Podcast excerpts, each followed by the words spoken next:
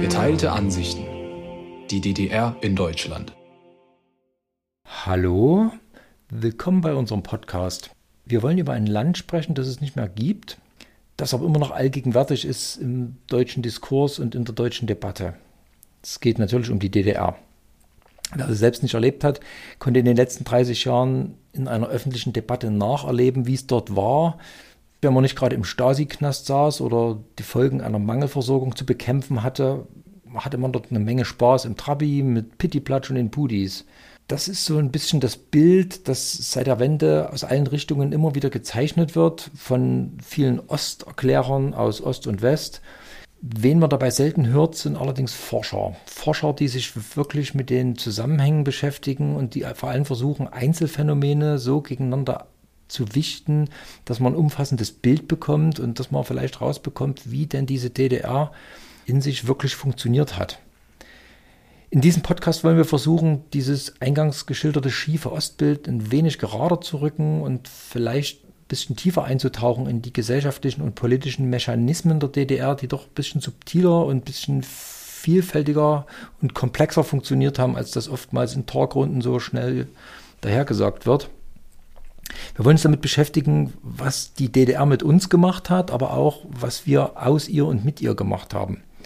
Die zwei Forscher, die wir uns dazu eingeladen haben, sind zum einen Professor Dr. Gerd Dietrich, Historiker aus Rudolstadt in Thüringen. Er ist 1945 geboren, hat äh, vor der Wende an der Akademie der Wissenschaften der DDR als Historiker gearbeitet. Ähm, nach 1990 ist er als einziger Wissenschaftler mit Ostlaufbahn Hochschullehrer an der Berliner Humboldt-Universität geworden. Vor einigen Jahren äh, hat er ein mächtiges Werk vorgelegt, eine dreibändige Kulturgeschichte der DDR. Das äh, gilt äh, in der Forschung bereits als Standardwerk, weil es äh, eigentlich die erste wirklich umfassende Geschichtsbeschreibung der DDR ist. Dr. Mike Weichert, unser zweiter Gast, wurde 1977 in Weimar geboren.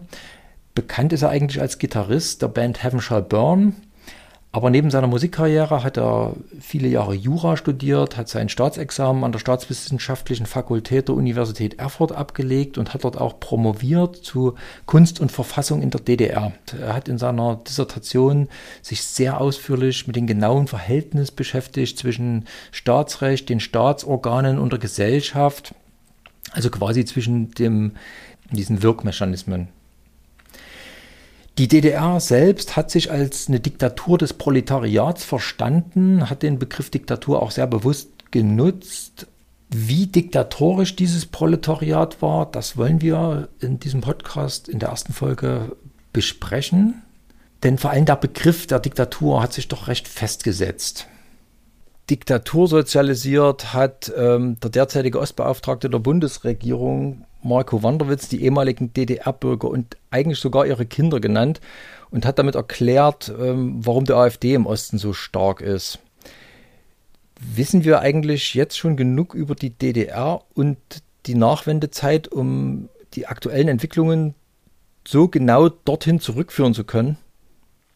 Wir wissen schon sehr viel über die DDR und so viel wie über die DDR publiziert worden ist in den letzten Jahren, ist wohl über kaum ein anderes Land publiziert worden. Aber ich finde, so eine Begrifflichkeit, Diktatur sozialisiert, ist ein Armutszeugnis für einen, der 75 geboren ist, eigentlich äh, die letzten 30 Jahre sozusagen in Ostdeutschland verbracht hat und ein bisschen mehr von seinen ostdeutschen Mitbürgern wissen müsste als eine solche Kennzeichnung, die nur auf Vergangenheit orientiert ist und die, die 30 Jahre seit der Vereinigung völlig aus dem Blick nimmt. Die DDR war eine Diktatur und in der DDR sind viele Ostdeutsche sozialisiert worden. Was heißt eigentlich Sozialisation? Sozialisation heißt, in der wissenschaftlichen Sozialisationsforschung, was in dem Alter zwischen 15 und 25 Jahren in der Regel passiert, wie die Leute sich ihre Weltanschauung bilden, wie sie sich ins Leben hineinfinden, was sie für Vorstellungen entwickeln über ihr Leben, wie sie sich in die Gesellschaft einordnen. Und da gibt's immer drei Faktoren der Sozialisation. Es gibt die Familie als einen der wichtigsten Sozialisationsfaktoren. Dann gibt's die äh, Gruppendynamik oder die Milieus, in denen man sozialisiert ist. Und dann gibt's den Staat in Klammern Schulbildung als Sozialisationsfaktor. Also ist nur ein Faktor von den dreien, der überhaupt von der Diktatur beeinflusst ist. Im großen Teil. Also das ist schon, das ist schon widersinnig, äh, eine Entwicklung, eine Sozialisation auf Diktatur allein zu fixieren. Da muss man zumindest darauf hinweisen, dass es mehrere Sozialisationsfaktoren gibt und welche Rolle die bei den Einzelnen spielen.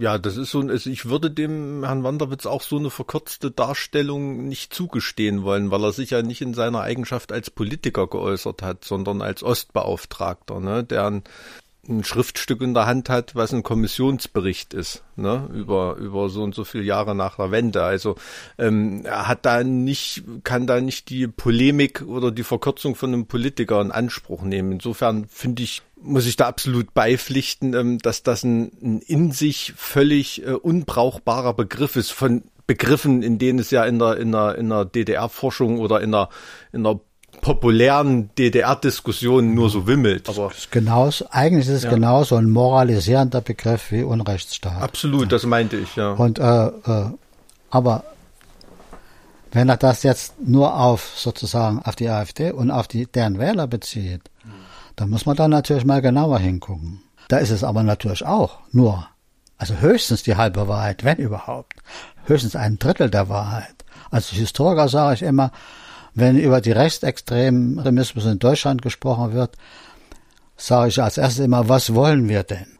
Nach über 100 Jahren autoritärem Staat, nach zwölf Jahren Faschismus, kann man doch nicht erwarten, dass in Deutschland nach 1945 der Rechtsextremismus verschwindet. Also es gibt noch keine, es gibt keine richtigen soziologischen Untersuchungen dazu, aber meine Meinung ist, 15 bis 20 Prozent der Deutschen haben bestimmte rechtsextreme oder neofaschistische Positionen zumindest im Hintergrund behalten. Das, das weist sich in der Bundesrepublik bei vielen Organisationen nach. Das hat sich auch in der DDR gezeigt, als dann so bestimmte neofaschistische Positionen wieder hochkamen am Ende der DDR, als die dann nicht mehr so unterdrückt werden konnten, sich dann auch manche als Widerstand gegen die DDR sozusagen auf den, auf den Neofaschismus bezogen. Also das ist schon eine Seite, ein Faktor. Also das, was vor, von, von, von vor 45 weiterwirkt in beiden deutschen Staaten. Das würde ich gern, das würde ich gern später mal noch aufgreifen, weil ich finde, das ist ein wichtiger Punkt. Ähm, Sie haben gesagt, moralisch, ähm, das stimmt sicherlich, aber wenn man das mal beiseite lässt, kann man sagen, wie diktatorisch war die DDR denn überhaupt? Denn dass es eine Diktatur war, ist doch wohl unstrittig. Das Problem ist, was war das für eine Diktatur? Die ganze Debatte seit Ende der DDR, zumindest in drei Richtungen. Äh, Totalitarismustheorie, also eine totalitäre Diktatur, Staat bestimmt äh, das Leben, alles der, der, Bürger von Anfang bis Ende. Dann gibt es sozusagen die etwas variablere Position, die sozusagen eine Zwischenposition ist, die aber schon in der Bundesrepublik von von Peter Christian Lutz und, und Niethammer und vielen anderen vertreten wurde vor 1990. Äh, die DDR versucht, sozial und kulturgeschichtlich zu erklären und nicht eben rein politikgeschichtlich, denn Totalitarismus-Theorie ist eine reine Politikgeschichte. Dann gibt es die Möglichkeiten mit sozialgeschichtlichen, sozialen Entwicklungen, Kultur, kulturellen Entwicklungen, die Gesellschaft zu erklären. Und da muss man immer darauf hinweisen, meine ich mit DDR den Staat oder meine ich mit DDR die gesamte Gesellschaft? Hm. Das Meine wird Ihrer Meinung nach oft vermischt. Das ist ein das, Twist, der, der ganz oft, oft, nicht, nicht hinbekommen, nicht hinbekommen wird. Und ich denke auch, der Blickwinkel ist ja auch, äh, aus dem ich das betrachte. Ne? Also von staatlicher Seite her ähm, war das ja der Anspruch der Verfassung, dass es eine Diktatur des Proletariats ist. Das ist ja und und diese äh, diese Ungerechtigkeiten in der DDR, über, über die man sich heutzutage echauffiert und die sozusagen aufgearbeitet werden, ergeben sich ja daraus, dass die DDR eine Diktatur sein wollte, aber in vielen Bereichen eben doch nicht war. Also im Bereich der Massenmedien, in einem Land, wo zwei Drittel Westfernsehen äh, empfangen können äh, und die Westfernsehen zum Alltag der DDR-Bürger gehört hat, äh, im Bereich der Kirchen kann man sicherlich auch nicht von einer, von einer totalen Durchherrschung sprechen. Ähm, es gibt eigentlich überhaupt keinen Bereich außer die rein politischen Organisationen. Ja wo man von totaler Durchherrschung sprechen kann. Selbst in der SED kann man nicht von totaler Durchherrschung sprechen. Das ist eine mhm. zwei Millionen Partei. Es war das eine Massenpartei. Eine, eine verunglückte Diktatur, die gern eine sein wollte, es aber nicht geschafft hat. Ja, also aus dem totalitären Blickwinkel mhm. heraus ist es nie eine richtige Diktatur geworden. Nee. Deswegen gibt es ja auch in den Beschreibungen in der Wissenschaft alle möglichen Bezeichnungen von Diktatur. Ja, es mhm. gibt äh, Parteidiktatur, es gibt Erziehungsdiktatur, es gibt Staatsdiktatur, es gibt Fürsorgediktatur, es gibt, gibt Versuche sozusagen diesen also man unterscheidet, man unterscheidet, wo die Diktatur wirkt sozusagen. Ja. Die Diktatur wirkt in der gesamten Gesellschaft. Die Frage ist nur, wie stark sie wirkt und welche anderen Faktoren dagegen wirken. Und man kann natürlich sagen, das war eine Diktatur, weil es ja keine demokratischen Entscheidungsmöglichkeiten gab, ist klar. Aber es gab gleich, es war gleichzeitig eine Diktatur, die viele einbezog. Da ist ja der Witz dabei. Also es gab doch kaum einen DDR-Bürger, der nicht wesens im FDGB oder in der FDJ oder sowas gewesen ist. Also man das könnte ja einbeziehen. Also macht das nicht jede Diktatur, dass sie versucht, nach außen hin eine Gemeinschaft zu simulieren? Die Frage ist nur, ob das eine reine Simulation war oder ob das sozusagen entweder normale Beteiligung, natürlich oft Beteiligung aus Karriere, Karrieregründen, ist klar, äh, viele traten ja in die SED ein, nur um hm. voranzukommen. voranzukommen ja, Kann ich selbst von mir sagen. Um endlich einen Studienplatz zu bekommen, weil ich bei kein besonders guter Abiturient gewesen bin. Aber viele sind sozusagen auch ganz normal im FDGB, in der FDJ gewesen, weil das sozusagen zum normalen Leben gehörte. Das war weder Zwang. In der GST hat man die Vorerlaubnis gemacht. Der, genau. Also es gab ja viele Sachen, wo, wo Sachen ermöglicht wurden, ja, wo man, das gehörte einfach zum gesellschaftlichen Leben hinzu. Das war normales Leben für viele Bürger. Für viele war die Mitgliedschaft im FDGB, da konnte man ja Druck ausüben von unten in Produktionsversammlungen, in der FDJ. FDJ war ja nicht auch nur eine ideologische Veranstaltung, sondern da gab es die Jugendclubs, da gab es die äh, Freizeitgestaltung. Im DRK, DRK konnte man Rettungsschwimmer werden. Also es gab viele Möglichkeiten der Beteiligung der Bürger die diese gar nicht als Diktatur erfuhren. Hm. Waren das echte Beteiligungen? Weil eine Diktatur gibt ja immer irgendwo auch. Die Nazis hatten auch Kraft durch Freude. Das würde man, glaube ich, nicht als Beteiligungsmöglichkeit auslegen.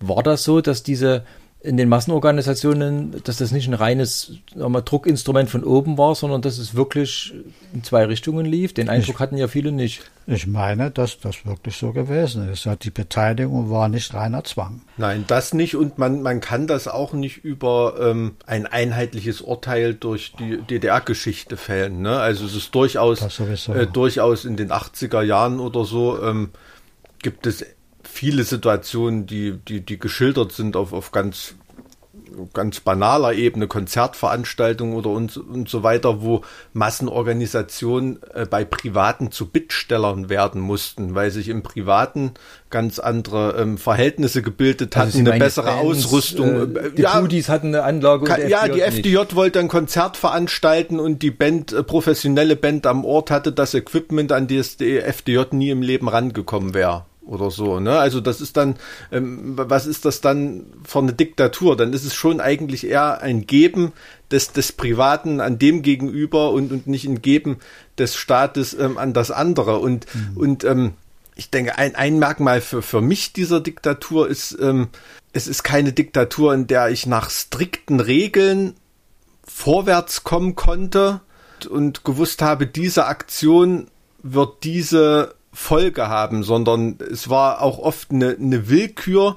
In, in, in, dem, in dem einen Bezirk, in also dem einen Kreis konnte, konnte das mit dir passieren, wenn du das gemacht hast, in dem anderen Kreis ist gar nichts passiert. Mhm. Es war also, das ist diese, diese mangelnde Durchherrschung, die auch ganz oft von, von persönlichen, ähm, von persönlichen Befindlichkeiten, äh, deshalb.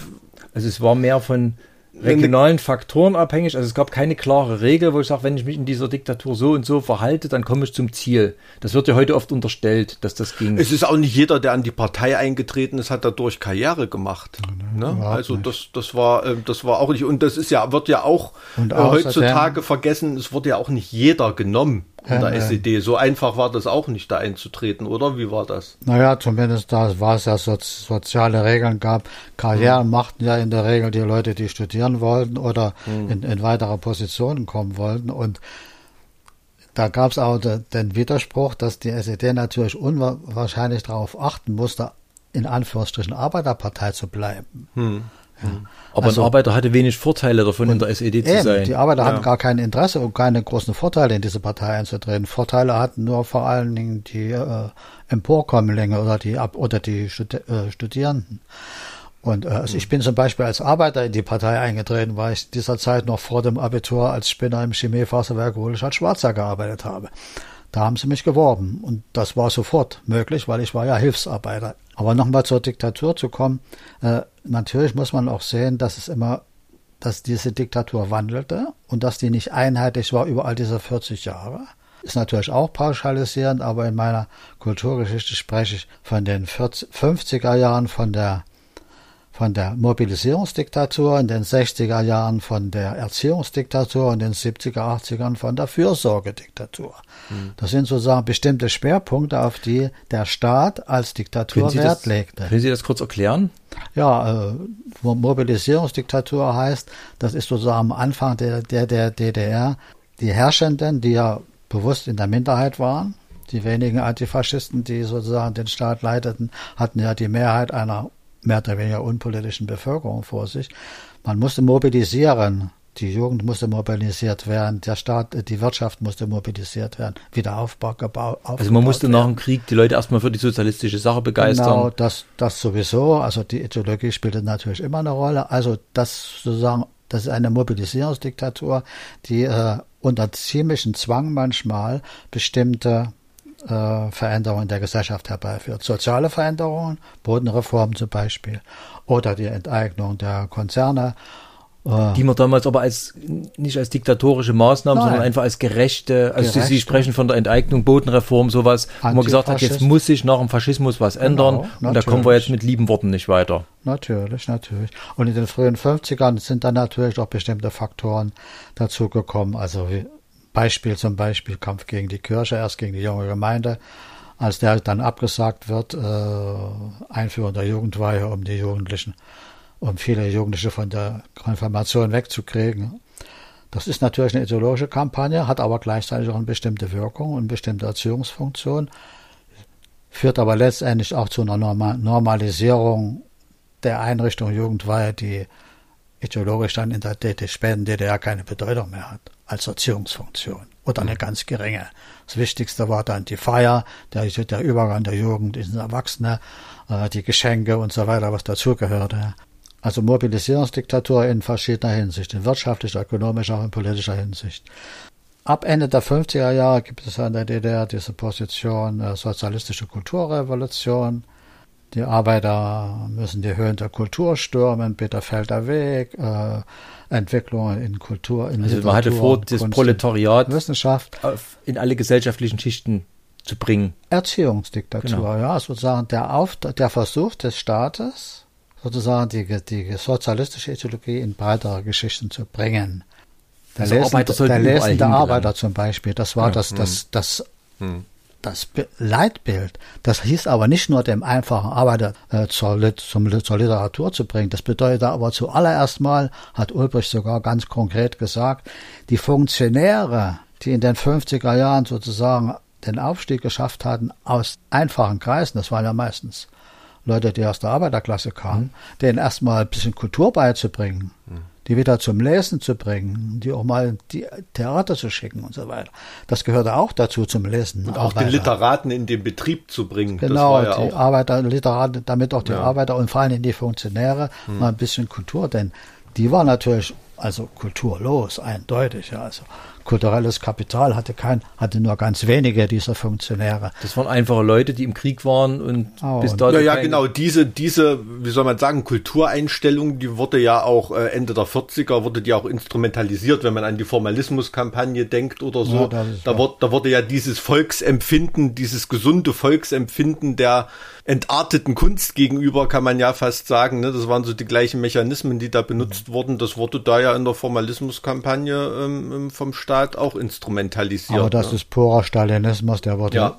schnell wieder zurückgenommen. Jedenfalls in seinen Auswüchsen. Aber ist das nicht eine sehr bürgerliche Denkweise von Ulbricht an dem Natürlich. Punkt? Natürlich.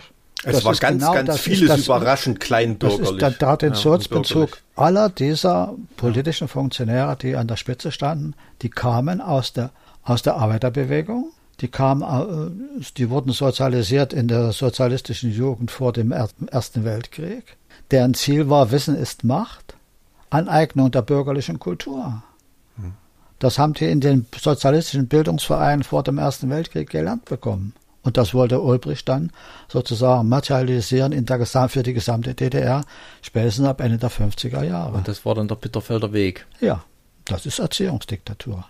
Das heißt, auch da muss man natürlich sagen, das ist nicht reine Diktatur, sondern die Ergebnisse sind dann teilweise ganz andere gewesen, als, der, als die Diktatoren beabsichtigt haben. Ja. Absolut, also da sind äh, durchaus Fälle bekannt, äh, in denen von Betriebsleitern beklagt wurde, dass dann der Fließbandarbeiter natürlich mitbekommen hat, dass es im Literaturcafé bequemer ist als bei der Frühschicht. Arbeiter, die dann äh, schreibenderweise oder künstlerischerweise sich Meriten verdient hatten, ja, brauchbare Werke abgeliefert haben oder so, die fanden das dann auf der Künstlerseite natürlich bequemer und ähm, waren dann natürlich nicht mehr der Arbeiterklasse zuzurechnen, sondern man hatte sich da eine, eine Bohem selber an den Hals gehangen, die man dann so schnell nicht haben wollte. Der Bitterfelder Weg ist ja gescheitert, kann man sagen.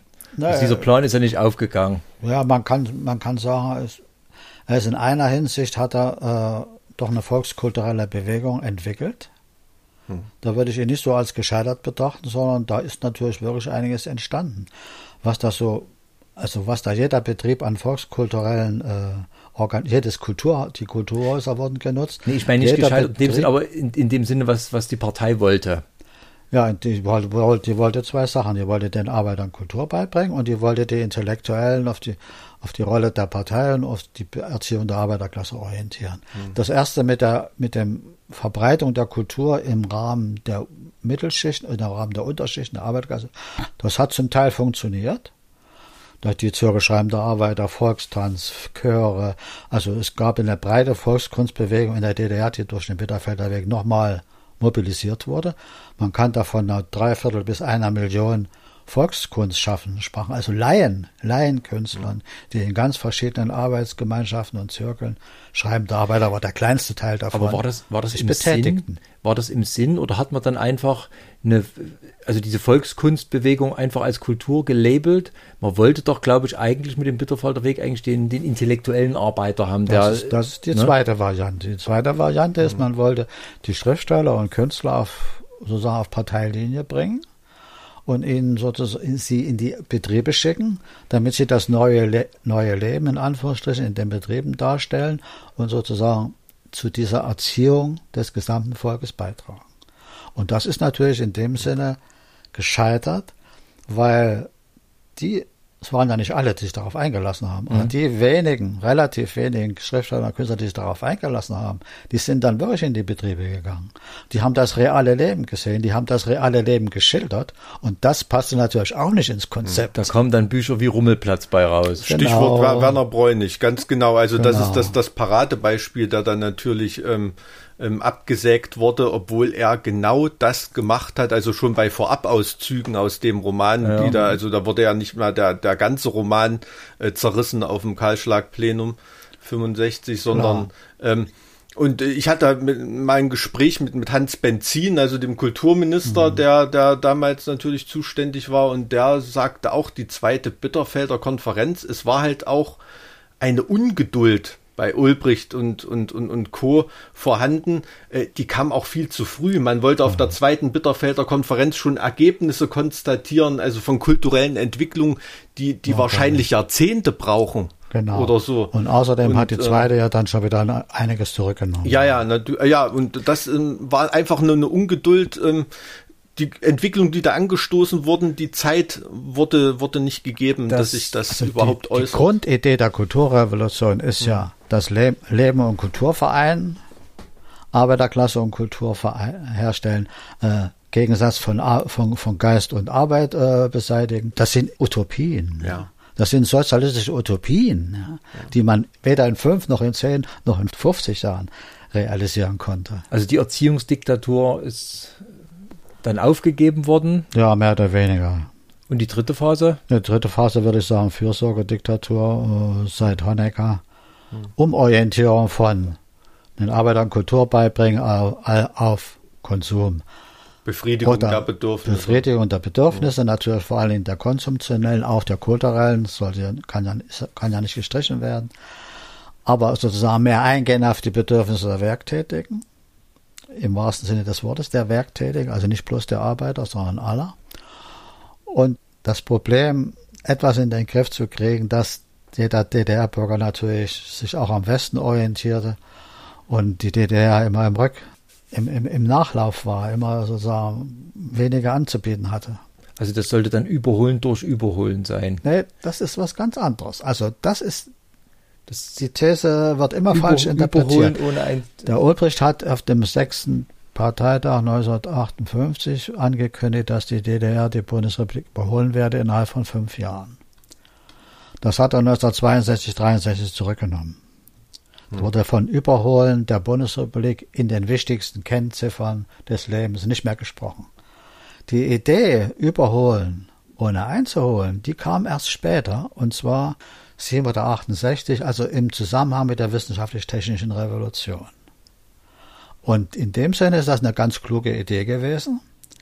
Die besagt nämlich nichts anderes als, Sie wollten die wir, nächste Technologie wir müssen in der aufgreifen. Technologie Mhm. besser werden. Wir können nicht nur immer das nachbauen, was die, was die fortschrittlichen westlichen Länder bauen, sondern wir müssen auch eigene in- Dinge entwickeln, die sozusagen besser sind als das, was schon existiert. Und das heißt, hieß überholen. Also wenn eine neue. Schlüsseltechnologie eingeführt wird, Genau. kann man sagen, wir vergessen jetzt das mal mit dem Verbrennungsmotor und bauen gleich ein E-Auto. Zum Beispiel.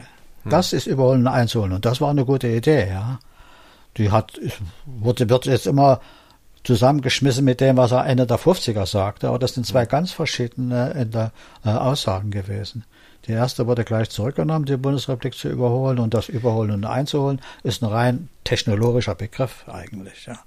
Wir waren bei der Fürsorgediktatur. Mhm. Der Begriff klingt seltsam. Was ist, wie, wie kann denn Fürsorge diktatorisch sein? Ja, das ist ja das, das, das, das Ambivalente an der ganzen Geschichte. Einheit von Wirtschafts- und Sozialpolitik hieß das zu DDR, zu DDR-Zeiten. Hat Honecker Mitte der 70er Jahre dann postuliert. Ja. Das hieß immer, die Wirtschaft muss vorankommen, aber sie muss, die Bedürfnisse der Bevölkerung müssen befriedigt werden. Und da gab es ja dann wirklich auch einen, einen, einen Entwicklungsschub. Ja. Also viele Leute sagen ja, die Anfang der 70er Jahre, da ging es ihnen am besten, in der ersten Hälfte der 70er, ja, da kam vieles kamen natürlich auch viele Westimporte und äh, da wurden einige Sachen sozialpolitisch verändert. Diesen Begriff Fürsorgediktatur hat ein westdeutscher Wissenschaftler, Konrad, ein amerikanischer Konrad ja, Rausch empfunden. Der wollte damit genau das zum Ausdruck bringen. Die Diktatur ist nicht mehr, ist nicht mehr rein politisch zu erklären, sondern sie äh, hat seit Honecker das Ziel, die Bedürfnisse der Bevölkerung zu befriedigen, sich um das Wohl des Volkes, wie es immer hieß, zu kümmern. Also Sozi das soziale, das kulturelle Leben der Menschen insgesamt zu verbessern und da viel zu investieren. Leider wurde ja teilweise da zu viel investiert, was dann auf Kosten der äh, Industrie, der Modernität ging. Hm. Aber das ist sozusagen dieses Ambivalente die diktatorische Herrschaft bleibt bestehen. Gleichzeitig ist sie bemüht, für alle Teile des Volkes bessere Lebensbedingungen zu schaffen. Die diktatorische Herrschaft hat zum gleichen Zeit den Aspekt, dass ab der 70er Jahre unter Honecker das MFS ausgebaut wird. Weil der Staat dann nicht mehr so voll in das Leben der Menschen eingreift, aber äh, sozusagen man versucht, die Herrschaft zu erhalten oder zu stärken, indem man sozusagen den Staatssicherheitsdienst ausbaut. Auf der einen Seite baut man den Staatssicherheitsdienst auf, auf der anderen Seite ist man bemüht, sozusagen das Leben der Menschen leichter, freier äh, und erträglicher zu machen. Also du musst ähm, das soll sozusagen Fürsorge. Hm. Ja, okay. Man, man muss sich, man muss sich auch bewusst machen, ähm, dass man diesen Diktaturbegriff, in, in dem ja dieser Konflikt mitschwingt, ne, zwischen zwischen der Diktatur und dem Volk irgendwie, was beherrscht ist, dass das nach der äh, sozialistischen Grundrechtsdogmatik, dass es diesen Konflikt dort gar nicht gibt. Ja klar. Weil das ne, weil, weil Volk das, genau das will. Weil der Staat will, das will, was das Volk will und das Volk will auch was, was der Staat will. Das kann gar nicht anders sein. Ne? Also ist man sogar so, so weit gegangen, dass man das äh, wissenschaftlich herleiten kann, fast naturwissenschaftlich. Und äh, dieser Konflikt ist dort aufgelöst. Deshalb irgendwelche Abwehrrechte, die eine Diktatur ähm, missachten könnte äh, dem Einzelnen gegenüber oder dem Volk gegenüber, diesen Konflikt, da wird dort ideologisch gar nicht gesehen. Rein praktisch auf der Straße im täglichen Leben haben sich diese Konflikte natürlich gestellt, wohin weswegen sich das ja zwangsläufig in eine Fürsorgediktatur entwickeln musste, um den Laden noch zusammenzuhalten, ah. oder? Also so, so würde ich das formulieren. Ja, Aber grundsätzlich meint dort Diktatur nicht diesen Konflikt, dieses ähm, Unterdrückungspotenzial, dieses Unterdrückungsmoment, das ist in der sozialistischen Grundrechtsdogmatik nicht angelegt. Dass der Sozialismus das selber nicht so gesehen hat, ändert aber nichts dran, dass es eine Diktatur war. Ja, ja, natürlich, klar. Das ist man ja selber davon aber ausgegangen. aber diese äh, Andersartigkeit des Diktaturverständnisses, das wollte ich. Hat man das versucht? Ich meine, äh, jeder hat in der DDR im Staatsbürgerkundeunterricht gelernt, dass wir eine Diktatur des Proletariats haben. War das, hat man das damit gemeint? Diese andere Art der Diktatur, dieses aufgelöst sein? Naja, gleichzeitig wurde damit ja so erklärt, dass das Proletariat die Mehrheit der Bevölkerung darstellt und dass ja eigentlich die Diktatur der Mehrheit existiert. Jeder wusste aber genau, dass das keine Diktatur des Proletariats und keine Diktatur der Arbeiterklasse ist, sondern dass das eine mhm. Diktatur der herrschenden Partei ist. Die, wie Sie vorhin ausgeführt haben, mitnichten aus Arbeitern bestand. Eben. Ja, später war so für, für diese linientreue Menschenmasse das Wort Werktätige ja, der, der Begriff. Ne? Ja, und ja. mit solchen Begriffen wie sozialistische Menschengemeinschaft oder ja. Partei, äh, Staat des ganzen Volkes hat man diese Situation mhm. sozusagen zu uh, umschreiben versucht oder na, wie sagt Klingt aber ja schon so, als ob die SED es nach dem Volk gesucht hat. Also sie hat sich nicht einfach hingestellt und gesagt, macht, was wir wollen, sondern sie hat schon irgendwie versucht, ähm, diese, die Menschen zu erkennen und ist nur dabei kläglich gescheitert. Könnte man sagen, also da müsste man wieder, wenn der SED sagt, natürlich auch nur die Funktionärskaste meinen, so vielleicht die zwei bis 300.000, die in der DDR sozusagen die politischen Funktionen hatten. Äh, die Gesamtpartei war natürlich eine Volkspartei und in dieser SED gab es genau solche ja. Positionen äh, wie im normalen Volk auch. Aber äh, das Problem ist ja äh, das Thema Avantgarde. Also in, in der sozialistischen Theorie Avantgarde ist sozusagen die herrschende Partei. Die Partei herrscht im Sinne des Volkes, im Sinne der Klasse und im Sinne des Volkes. Das war die Ideologie. In der Praxis war das natürlich nicht so. In der Praxis war es die Herrschaft einer politischen Klasse. Musste das zwangsläufig dazu führen, dass diese berühmten Parallelwelten in der DDR entstanden sind, wo man ja heute immer noch sagt, dass die Leute sich eben in die innere Immigration begeben haben und die haben dann halt FKK gemacht. Also all diese Aktivitäten der DDR-Bürger, die heutzutage ja auch so ähm, oft mal verklärend wirken, wie schön das in dem Land war, mhm. musste das ein bisschen zwangsläufig entstehen, dieses, dieses Doppelleben. Das ist natürlich, also das hat eine gewisse Zwangsläufigkeit in sich, ja. Wenn die, wenn die Diktatur einer herrschenden Partei bestimmte Vorgaben macht, die äh, von den normalen Bürgern nicht anerkannt werden, müssen sie sich sozusagen von diesen mehr oder weniger frei halten. Dieses Doppelleben kann natürlich ganz verschieden sein. Das kann eine Parallelwelt sein, das kann eine Alternativkultur sein, das kann aber auch nur sozusagen die sogenannte private Nische sein, aus der man sich zurückzieht, um, um sich von der Politik fernzuhalten. Oder es kann Dissidententum sein. Ja gut, das ist dann sozusagen die Spitze, ja, also die, die in der letzten Zeit immer sehr oft übertriebene äh, übertrieben dargestellt, das ist diese, diese, dieses Dissidententum und diese, die, die alternativen Gruppen. Aber das ist natürlich für die DDR-Bevölkerung eine ganz kleine Minderheit. Wenn man, wenn man sozusagen die gesamte DDR-Geschichte betrachtet, da muss man sehen, dass es Zeiten gibt, in denen die Bevölkerung mehr oder weniger sich ferngehalten hat von diesem System und versucht hat, ihr normal, normales Leben zu führen. Und das System hat das zugelassen. Ja, also ich denke, ganz, ganz eindrücklich äh, zu der Frage ist der Fakt, dass die Mehrheit der DDR-Bürger von Wolf Biermann erst aus dem Westfernsehen nach der Einbür Ausbürgerung zum, erfahren hat. Zum Beispiel, ja. Äh, der hat auf die weite DDR-Bevölkerung äh, mit seiner Kunst keinen Eindruck gemacht. Also in den paar Kirchen, in denen er dann gespielt hat und so weiter, hat er natürlich gewisse Kreise beeinflusst und er ist auch mutig vorgeprescht. In, also äh, war schon eine Ausnahmeerscheinung, aber für den DDR-Werktätigen, für den Arbeiter oder so, haben, haben diese Kreise keine Rolle gespielt. Also so Filme wie Das Leben der anderen oder so, die vermitteln da immer so den Eindruck, als ob jeder zweite ein alternativer Schriftsteller war in der DDR. Ne? Und das ist aber, ich habe nochmal die Frage, dieses, dieses Doppelleben, mhm. von dem wir da gerade gesprochen haben, ist es vielleicht genau das, was mit Diktatur sozialisiert gemeint sein soll, mit diesem un unglücklichen Begriff, dieses, dieses das, sich, sich in die, ja. in die anderen Bereiche begeben, aber dann habe ich ein Problem damit, dass dieses Doppelleben heutzutage ja gerade nicht auf ostdeutscher Seite stattfindet. In Chemnitz äh, geifert äh, die 54-Jährige ihren Ausländerhass äh, äh, unbedarft in die ZDF-Kamera rein. Mhm. Der Westdeutsche äußert sich sozial gewünscht in einem Interview und wählt trotzdem hintenrum die AfD. Das ist jetzt mal ein bisschen platt formuliert. Ähm, ähm, so das Bild, was ich, was ich also da vermitteln der Ostdeutsche die Parallelwelt satt und möchte jetzt seine Parallelwelt. Ja, das Interessante ist, dieser Begriff für die Parallelwelt wird auch immer der Begriff der privaten Nische verwendet. Ja. ja. Wer hat den erfunden? Günter Gauss. Okay. Wo, wann hat er ihn beschrieben?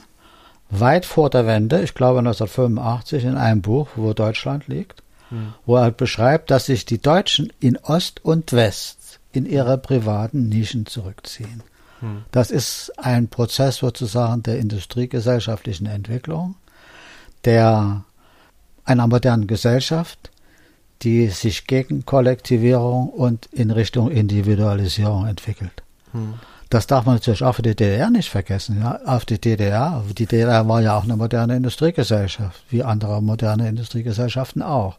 Nicht ganz so modern vielleicht wie die Bundesrepublik, wirtschaftlich gesehen, aber ansonsten im Sozialen gab es ja auch Modernitäten, die in die, die, die DDR die Bundesrepublik weit über, übertroffen hat. Frauenemanzipation zum Beispiel oder Schulbildung.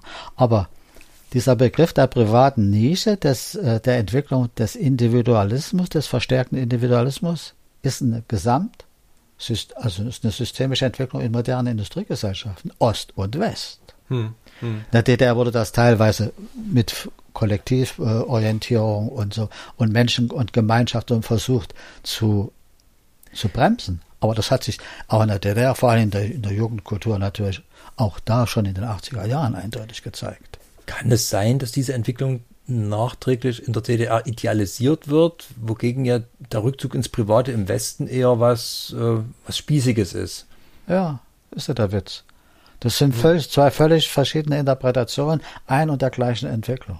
Hat das ein interessanter Blickwinkel. Aber ja. hat, hat das in der DDR nicht doch eine andere Funktion gehabt? Ich verstehe das so, dass, äh, dass diese Flucht in die private Nische ja eine Flucht vor der komplexer werdenden Welt ist. Ja, klar. Die schnell, immer, schneller, immer schnellere Entwicklung, immer komplexer. Das wird mir zu kompliziert, ich ziehe mich zurück. In Aber in der DDR kam ja schon noch die DDR Diktatur dazu. Kommt dazu, dass man sich das auch politisch interpretieren konnte. Genau, und du wusstest auch nicht, so. was, was politisch auf dich äh, einprasselt. Das hing teilweise von der Laune deines Parteisekretärs ab, äh, von, von der Laune in bestimmten Büros oder einer Kreisleitung oder irgendwas. Also es war da schon auch genug, vor dem man sich zurückziehen wollte in eine private Nische. Ähm, ja? ähm, ähm. Also das kommt hinzu.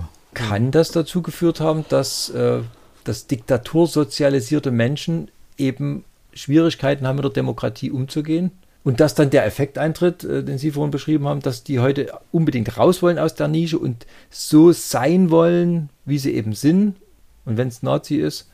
Naja, Fakt ist natürlich, dass Mir widerstrebt das Wort Diktatur sozialisiert. Das ist klar. Also das haben diese, wir am Anfang wir deutlich einig. gemacht. Diese Kennzeichnung nehmen wir nicht an. Aber wer in der Diktatur groß geworden ist, hat natürlich keine Demokratieerfahrung. Jedenfalls nicht im Gesamtgesellschaftlichen. Hm. Demokratieerfahrung natürlich in kleineren Kreisen, in der Kirche oder in der Jugendgruppe oder äh, am Vorort in, in einzelnen äh, gesellschaftlichen oder kulturellen Bereichen.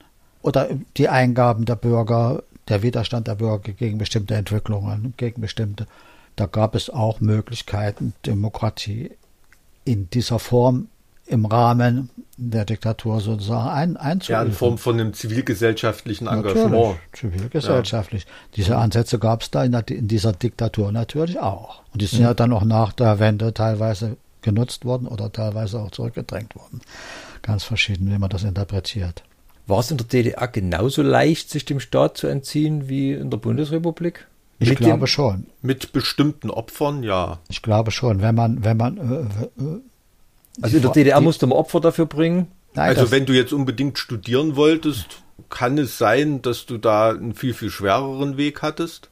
Also dem Staat, äh, was heißt dem Staat sich entziehen? Ja? Wenn man sich zum Beispiel der Wehrpflicht entziehen wollte und Spartensoldat wurde, da hatte man natürlich Nachteile in der künftigen Entwicklung. Viele haben ja. das nicht gemacht, viele haben sich der Wehrpflicht nicht entzogen. Das war ja eine Wehrpflicht in Ost und West, ja.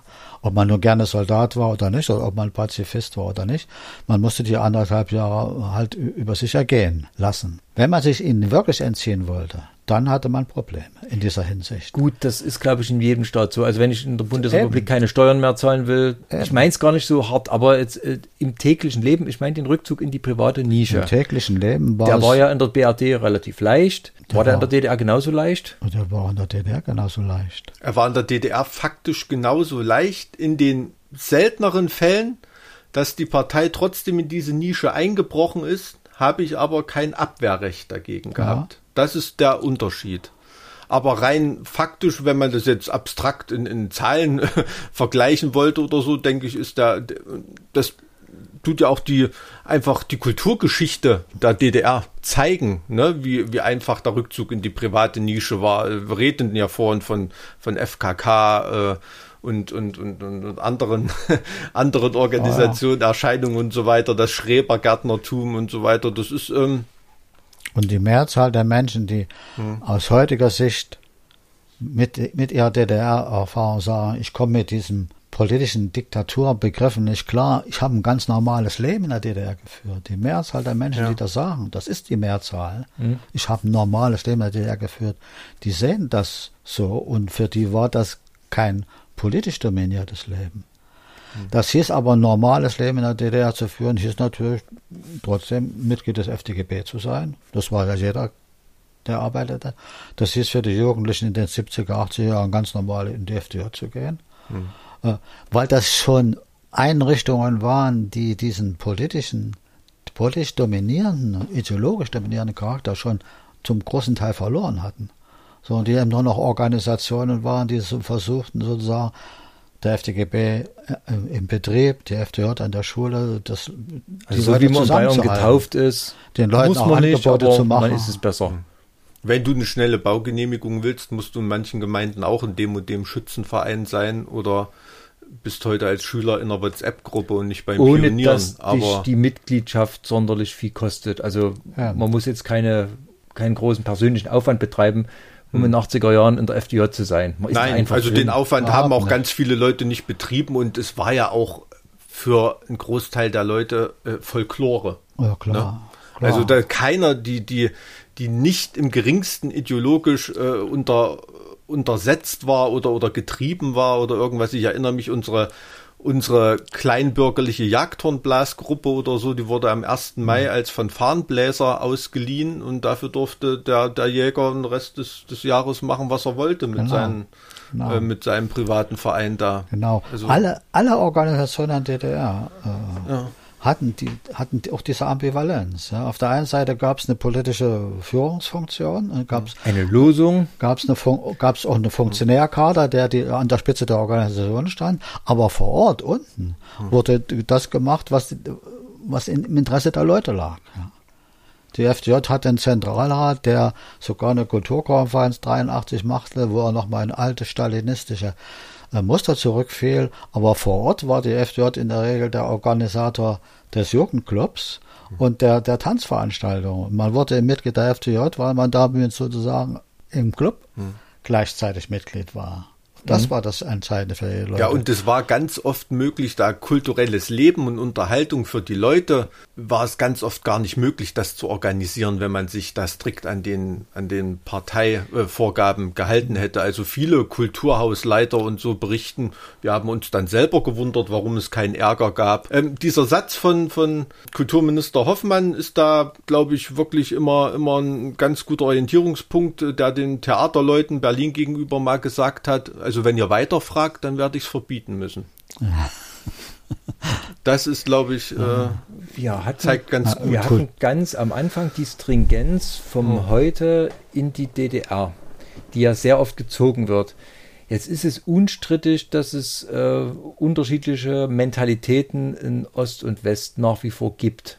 Kann man wirklich den Sprung machen und diese Unterschiede auf die DDR zurückführen komplett und dabei die gesamte Zeit nach der Wende quasi überspringen? Also ist die gesamte Zeit nach der Wende eine Phase, in der versucht wird, die Demokratieerfahrung zu machen oder beizubringen oder wie auch immer, was aber noch nicht gelungen ist, weil die DDR so wirkmächtig war? Also das sind ja zwei verschiedene Sachen, wenn man von Mentalitäten spricht oder von Milieus und von Demokratieerfahrung. Das sind also es gibt ja solche Milieustudien für die Bundesrepublik, die dann auch auf die DDR unmittelbar nach der Wende angewandt wurden. Und da gibt es ja zum Beispiel ein traditionsloses Arbeitermilieu. Das ist dieser Teil der, dieser Teil der Arbeiter, der nicht sozusagen aus alter sozialdemokratischer Tradition in bestimmten Betrieb dann in, die DDR, in der DDR weitergearbeitet, sondern das sind diese, diese neuen Arbeiter, die einfach arbeiten die einfach arbeiten oder die in der Wismut oder in die Braunkohle gehen oder in die Seewirtschaft, weil die ganz, mit ganz anderen Berufen, ganz mhm. andere Berufe gelernt haben und in der DDR diese große Mobilität nutzten, in den Industriezentren dort Geld zu verdienen und also die sich einfach ein Leben aufbauen wollen, die wollen arbeiten. Ja. Wollen ja, es war es war ja als Hilfsarbeiter oder normaler Arbeiter konntest du ein Vielfaches von dem verdienen, wenn du dich ja. auf dem Weg zum Akademiker gemacht hast. Ich habe als junger Wissenschaftler nach dem Studium mit 700 Ostmark angefangen. Da habe ich fünf Jahre vorher, als ich vor dem Studium zwei Jahre gearbeitet habe, teilweise fast das Doppelte verdient gehabt. Hm. Als, Hilfsarbeiter. Im, Im, Schichtbetrieb als Arbeiter. Hm. Also das ist, es, es war nicht lukrativ, äh, Akademiker zu werden. Auf Dauer hat sich dann doch ein bisschen nee, real, Insofern gab es ergab sich für die Massenorganisation auch ja. oft ein, äh, ein Kaderproblem, äh, weil viele da gar nicht aus dieser Struktur raus wollten und, und eben Geld verdienen von den Jugendlichen mhm. gerade. Ähm. Ja. Nochmal auf dieses ja, diese Arbeitermilieus hinzuweisen. Es gibt zwei ja. Arbeitermilieus, ein traditionsreiches und ein traditionsloses. Und das traditionslose Arbeitermilieu, das ist wahrscheinlich das Arbeitermilieu, äh, was sozusagen wenig politische Bindung sozusagen sowohl traditionell hatte, aus der Sozialdemokratie oder der KPD kommt und nach 45 also aus ganz verschiedenen sozialen Gruppen zusammengekommen ist. Und dieses traditionslose Arbeitermilieu, das ist nach der Wende wahrscheinlich das am stärksten anfällige für Rechtsextremismus, glaube ich. Weil die eben weder eine politische Tradition hatten, noch eine Arbeiter, noch eine, auf eine Arbeitertradition fußten, sondern eben auch zu DDR-Zeit rein an der Arbeit oder am, am persönlichen Leben orientiert waren. Und Rechtsextremismus, glaube ich, kann dort nur Fuß fassen, äh, wo keine irgendwie gefestigten oder irgendwie traditionsverbundenen Anschauungen existieren. Entweder kommt er aus der Zeit vor 45 oder er fasst nach 1990 oder auch schon teilweise davor im Westen äh, dort Fuß, wo eben sozusagen keine festen oder keine traditionsreichen politischen Positionen existieren. Und in dem Sinne äh, könnte man schon sagen, dass dieses traditionslose Arbeitermilieu, was in West wie Ost gab, aber in der DDR äh, auch ziemlich groß war durch diese sozialen Veränderungen in der DDR und durch diese Entwicklung der Industrie, Äh, das ist eine, hat eine, ist ein gewisse ein, gewisses Einstiegstor für Rechtsextremismus. Weil das dann oft die Leute sind, und deshalb kommt es auf die Zeit nach 1990, weil das dann oft die Leute sind, die nach 1990 in soziale Schwierigkeiten gekommen sind. Die Großbetriebe sind aufgelöst worden, ja. Äh, Bune hatte 30.000 und ist, hat, ist zum Schluss bei 3.000 oder 4.000 Mitarbeitern gelandet. Also das hat diese so Milieus besonders getroffen. Die Milieus hat es besonders getroffen. Und das sind dann die Milieus, die sozusagen äh, jetzt diese Erfahrung haben, dass sie aus ihren sozialen Bindungen, aus ihren Möglichkeiten, sich das Leben zu gestalten, sozusagen herausgeworfen werden. Und von denen kann man natürlich. Das sind die, denen man die blühenden Landschaften versprochen hat. Genau, denen hatte man die blühenden Landschaften versprochen. Genauso wie den Bürgern in der Bundesrepublik, die für die Demokratie ja auch nur gewonnen werden konnten, weil es das Wirtschaftswunder gab. Die mit dem gleichen Argument hat Kohl dann wieder gearbeitet, jetzt gibt es das Wirtschaftswunder für die DDR und damit werden die Bürger für die, für die Demokratie gewonnen. Nicht erst Demokratie und dann Wirtschaftswunder, sondern umgekehrt oder zumindest in einer gewissen Verbindung. Und wenn, wo das für die DDR nicht zutraf, diese sogenannten blühenden Landschaften und diese Wirtschaftswunder, da kam der soziale Einbruch. Und der soziale Einbruch ist logischerweise auch mit dem politischen Einbruch verbunden. Denn die Leute, die das Wirtschaftswunder versprachen, haben nicht geliefert. Haben nicht geliefert. Genauso wie die Oberen der SED, die das, das Wohl des Volkes versprachen und letztendlich auch in wirtschaftlichen Schwierigkeiten. Ja, und die, die das Wirtschaftswunder sind. nicht versprachen, die wurden nicht gewählt. Also wie Oscar Lafontaine zum Beispiel. Äh, also eine doppelte Erfahrung. Hm. Die Leute haben die gleiche Erfahrung im Osten wie dann in der gemeinsamen Bundesrepublik. Also gemacht. kann man auch schon sagen, dass die DDR den Boden für die Unzufriedenheit gelegt hat. Natürlich. Natürlich. Also das ist in dem Sinne eine äh, Conditio sine qua non, das ist eine Vorbedingung. Ja, auf jeden Fall. Also ist ja am Endeffekt was dran an der Diktatursozialisierung, auch wenn wir das Wort Die, nicht dieser, mögen. dieser Begriff kommt aber so daher, als ob es der Auslöser wäre. Und das ist nicht der Auslöser gewesen. Was war der Auslöser? Der Auslöser ist diese zweite große Enttäuschung. Ist das nicht ein bisschen Wortspielerei? Welche von beiden Komponenten indem ich, in, Sprengstoffs. Indem ich, indem ich den eigentlichen Auslöser, der große Teil, der das letzt, letztendlich ähm, diese, diese Hinwendung der Leute in diese Richtung bewirkt hat, verschweige und mich nur auf die eine Ausgangsbedingung, die gesetzt wurde, kapriziere, ähm, das halte ich nicht für eine, für eine gültige und, und zulässige Darstellung. Wenn man das mit der Bundesrepublik vergleicht, wie gesagt, die, die Deutschen wurden nach 45 für die Demokratie gewonnen, indem das Wirtschaftswunder in Gang gekommen ist. Hm. Ja, also das hätte es man hätte gebraucht. Die, man hätte die Deutschen im Osten locker für die Demokratie gewinnen können, wenn man sie nicht solchen sozialen Verwerfungen ausgesetzt hätte. Jedenfalls den Teil, einen bestimmten Teil. Mhm. Ja, also mhm. man kann nicht immer pauschalisieren. Also hat man im Prinzip nochmal auf Idealismus gesetzt. Ja. Ja. Zweimal auf Italismus gesetzt, einmal hat viele Leute, die, die gewonnen haben bei der Wende und so weiter und die sind sicherlich der, der Demokratie zugewandter als die, die da verloren haben.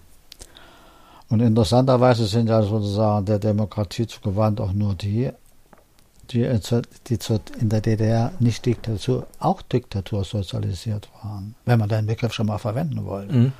Ja. Hätte es nicht die PDS gegeben, die einen großen Teil dieser doch nahe an dem DDR-Staat sich befindlichen Bürger sozusagen in die Demokratie geführt hätte als sich verwandelnde demokratische Partei, da wären die ja auch noch verloren gegangen. Aber das nein, es gibt eine ganz breite Bewegung, äh, wie sie sich politisch das bezeichnet, ist eine andere Frage aber äh, die sich in die, in die Demokratie einordnen, in die Demokratie einfügen und ihren Mitarbeit Mittel, äh, Wählern und äh, Angehörigen Partei auch versuchen, die Demokratie beizubringen. Also auch diese Nachfolgepartei der SED, wie man immer sagt, hat beigetragen zur De Demokratie, Demokratiesozialisierung. Das ist dasselbe Prinzip, was die CDU mit den Nazis im Westen könnte man sagen. gemacht hat. Könnte man sagen. Ich finde, Also es ist immer nur ein Teil der Bevölkerung, der sozusagen dann aus dieser Demokratie ausschert, nach 1990. Und das sind offensichtlich doch vorwiegend die mit den sozialen Verwerfungen, die, die diese Erfahrung der sozialen Verwerfung hatten, und die und der Teil, der eben schon immer irgendwie rechtsgesonnen, rechtsextrem gesonnen war und das auch nach 45 nicht aufgegeben hat. Diesen Teil darf man auch nicht vergessen, in Ost und West. Das ist, glaube ich, fürs Erste ein ganz gutes Schlusswort. Wir äh, sind sehr viele Fragen äh, aus einer interessanten Perspektive, wie ich finde, neu beleuchtet worden. Es tun sich aber auch noch ganz viele Fragen auf. Ähm, zum Beispiel ähm, die Frage der Entwicklung vor 45. Das finde ich super spannend. Da würde ich gerne in der zweiten Folge anschließen und mich fürs Erste bedanken.